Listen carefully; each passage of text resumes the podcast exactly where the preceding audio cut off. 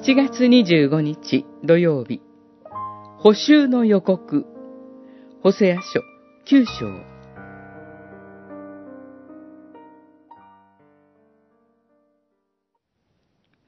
我が神は彼らを退けられる。神に聞き従わなかったからだ。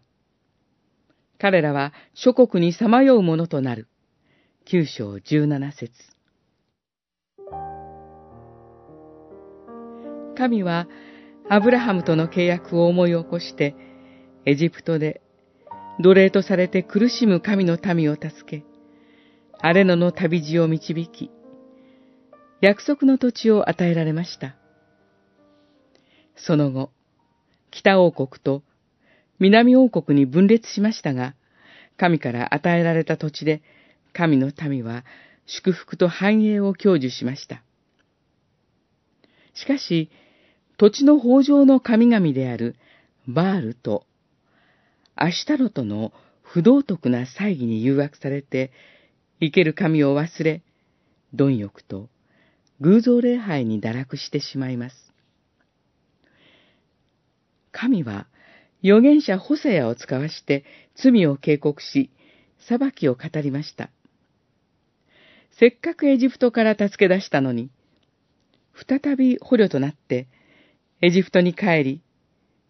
アッシリアで汚れたものを食べると予言されます。このような不愉快な予言をする預言者を人々は愚か者と呼び、狂っていると蔑みました。神の言葉に従って、会員の妻をめとり、罪を重ねる妻を愛して、偶像と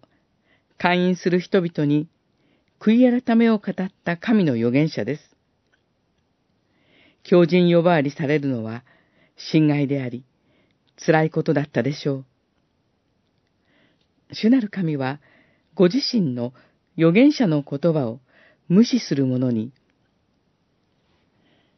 我が神は彼らを退けられる。